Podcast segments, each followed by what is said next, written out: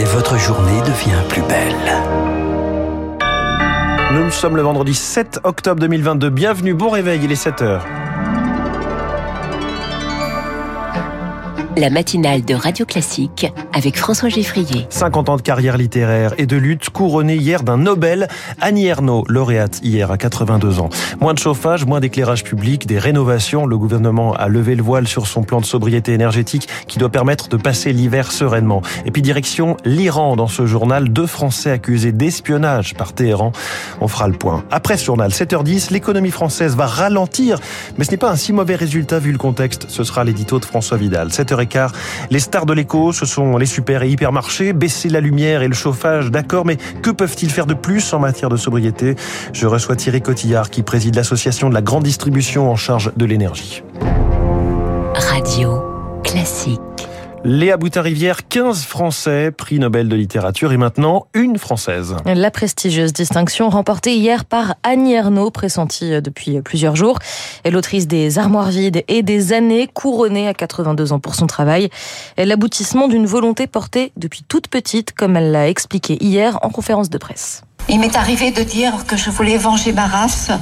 À l'époque où je le disais, c'était un peu un vœu, pas en l'air, mais... Euh, au fond, euh, je ne savais pas comment. C'est venu avec les mots, avec euh, les livres. L'autrice a également rappelé le sens de son travail engagé, se battre contre les injustices et pour les dominer. Je lutterai jusqu'à mon dernier souffle, a-t-elle dit. Forcément, l'annonce du prix a donné le sourire aux libraires, car cette nouvelle va redonner un coup de fouet aux ventes. Amanda Spiegel gère la librairie Folie d'encre à Montreuil, enthousiaste hier au micro de Victoire Fort. On est extrêmement heureux on espère que les livres arriveront très très vite pour les mettre tout de suite en avant. Tous les libraires de France étaient en train de contacter leurs représentants, les sites des fournisseurs. Euh, ça va être un petit peu la, guerre du partage là. La dernière fois qu'on a eu un prix euh, français, c'était Modiano en 2014. Et euh, on pensait qu'on avait déjà vendu tout ce qu'on pouvait de Modiano à nos, à nos publics. Et euh, en l'occurrence, on a revendu et revendu et revendu du Modiano et avec joie parce que euh, c'est des auteurs qu'on adore. Il y aura des tables Nobel Annie Ernaux euh, au moins jusqu'à après Noël. Et les réactions se sont multipliées. Des politiques comme Jean-Luc Mélenchon, des écrivains comme Virginie Despentes. Emmanuel Macron, de son côté, a salué celle qui écrit le roman de la mémoire collective et intime de notre pays. Quant au prix Nobel de la paix, il doit être attribué dans la matinée. Ce sera à 11h. Une distinction à haut potentiel symbolique dans le contexte de la guerre en Ukraine. Radio Classique, il est 7h03. Chaque geste compte. C'est le message du gouvernement les fameux éco-gestes qui doivent permettre de réduire la consommation énergétique du pays. Hier, l'exécutif a présenté son plan de sobriété, 150 millions d'euros pour rénover les bâtiments publics, l'eau chaude coupée dans les lieux administratifs, limiter l'éclairage public. Une charte de 15 actions concrètes va aussi être distribuée aux entreprises. Les stations de ski très gourmandes en énergie sont concernées également. Remontée mécanique euh, moins rapide, chauffage réglé à 19 degrés dans les restaurants. Les domaines skiable souhaite aussi produire moins de neige artificielle. Mais une station joue les irréductibles, c'est la Clusa, en Haute-Savoie. Des zadistes se sont installés dans les bois car les autorités veulent sabrer dans la forêt pour créer un lac artificiel destiné à alimenter les canons à neige. Une aberration pour le maire adjoint de la ville toute proche d'Annecy, Guillaume Tatu. La quasi-moitié de la station va être abondée en neige artificielle. À un moment donné, il faut savoir dire stop. Aujourd'hui, les rapports du GIEC le disent, hein, à 1600, 1700 mètres d'altitude, les stations sont quasi condamnées dans 15-20 ans. Et c'est pas de créer de la neige artificielle qui va faire que dans 100 ans, elles vont encore vivre. Aujourd'hui, il faut consacrer l'énergie et l'argent public à transformer le modèle économique pour qu'il y ait un tourisme plus respectueux de l'environnement et qu'on arrête de détruire des sites qui, en plus, sont magnifiques. 8 hectares de forêt, c'est un bois splendide. Et à la place de ça, il n'y aura plus d'arbres, il y aura une piscine géante, l'équivalent de 60 piscines olympiques. On se demande comment un tel projet peut passer, alors qu'aujourd'hui, le gouvernement nous appelle à la sobriété énergétique. C'est scandaleux. Propos recueillis par Azaïs Perronin. Dans les stations-service, les pompes à carburant sont à sec. 15% des stations essence privées d'une partie ou de la totalité de leur stock. En cause, la grève pour les salaires chez Total Energy qui se poursuit depuis 10 jours. Est-ce la fin du bras de fer dans le secteur de l'industrie électrique et gazière?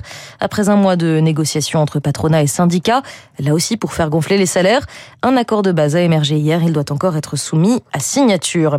Et puis première étape validée pour le budget 2023 Le premier volet du texte a été approuvé hier par les députés après un examen douloureux pour la majorité plusieurs fois battue. Un lieu bientôt dédié à Macha Amini à Paris. La maire Anne Hidalgo a proposé de baptiser un endroit au nom de cette jeune iranienne morte au cours de son arrestation par la police des mœurs. Une affaire qui continue d'embraser le pays depuis la mi-septembre. Téhéran a par ailleurs diffusé hier une vidéo de deux Français emprisonnés depuis le mois de mai. Dans ce message, la responsable du syndicat d'enseignants FNEC FP Cécile Collère, ainsi que son conjoint, affirment être des agents du renseignement. Les autorités françaises dénoncent, dénoncent une mise en scène indigne. Pour le politologue Jean-François Bayard, l'Iran envoie un message. Ça peut être euh, un moyen de dire euh, à l'opinion iranienne que l'Iran euh, est menacé par les puissances occidentales. Le guide de la révolution, Ali Khamenei, a lui-même imputé la responsabilité des émeutes à Israël et aux États-Unis. Maintenant, on peut ajouter la France. Ça peut être également un moyen de faire pression sur la France qui demande que l'Union européenne prenne de nouvelles sanctions contre le régime iranien.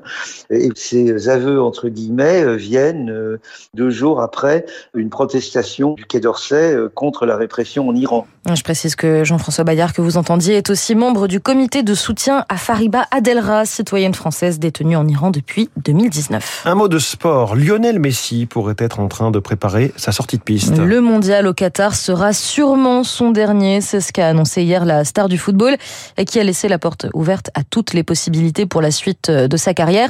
A priori, pas entraîneur, a-t-il dit, avant d'ajouter que Zinedine Zidane avait déclaré la même chose, puis était devenu le coach du Real Madrid avec lequel il a d'ailleurs remporter euh, une compétition. Donc on ne sait pas que croire ou qui croire. Merci beaucoup. C'était le journal de, Léa Boutin-Rivière, pardon, prochain point. À 7h30, dans un instant sur Radio Classique, 0% de croissance ce trimestre. Eh bien en fait c'est pas si mal, ce sera l'édito de François Vidal. Puis cette question, va-t-on devoir importer notre nourriture? Thierry Cotillard, président de l'association technique de la grande distribution, lance un cri d'alarme. Il est ce matin la star de